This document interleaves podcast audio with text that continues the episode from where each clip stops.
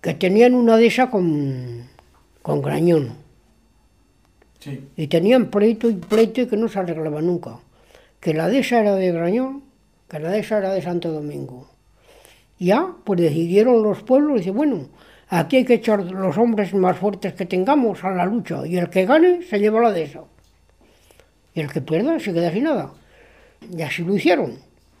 A dos hombres, y los de Santo Domingo cogieron al hombre y le empezaron a dar de comer todo lo que quería, pasteles, bollos, tartas, de todo lo que quería, de dulces y todo. Y los de Grañón, pues les daban pata y oreja con caparrones bien cocidos y habas, y a levantar pesos fuertes. Y el de Santo Domingo de señorito, paseando, y el otro cogiendo pesos fuertes todo lo que podía. Si podía levantar 500, mejor que 1000. Y fui todos los días a trabajar y a comer cosas fuertes. Y llegó la hora de discutir la pelea a la de esa. Desnudos en cueros para que no había, así no hay engaño de que le has cogido de la chaqueta ni me has dejado de coger.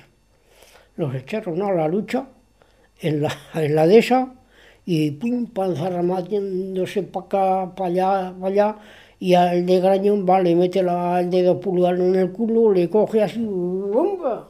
y a la carretera, que hace por allá, y el de Santo Domingo se desnucó en la carretera, y con eso se quedó la de Grañón con la de eso.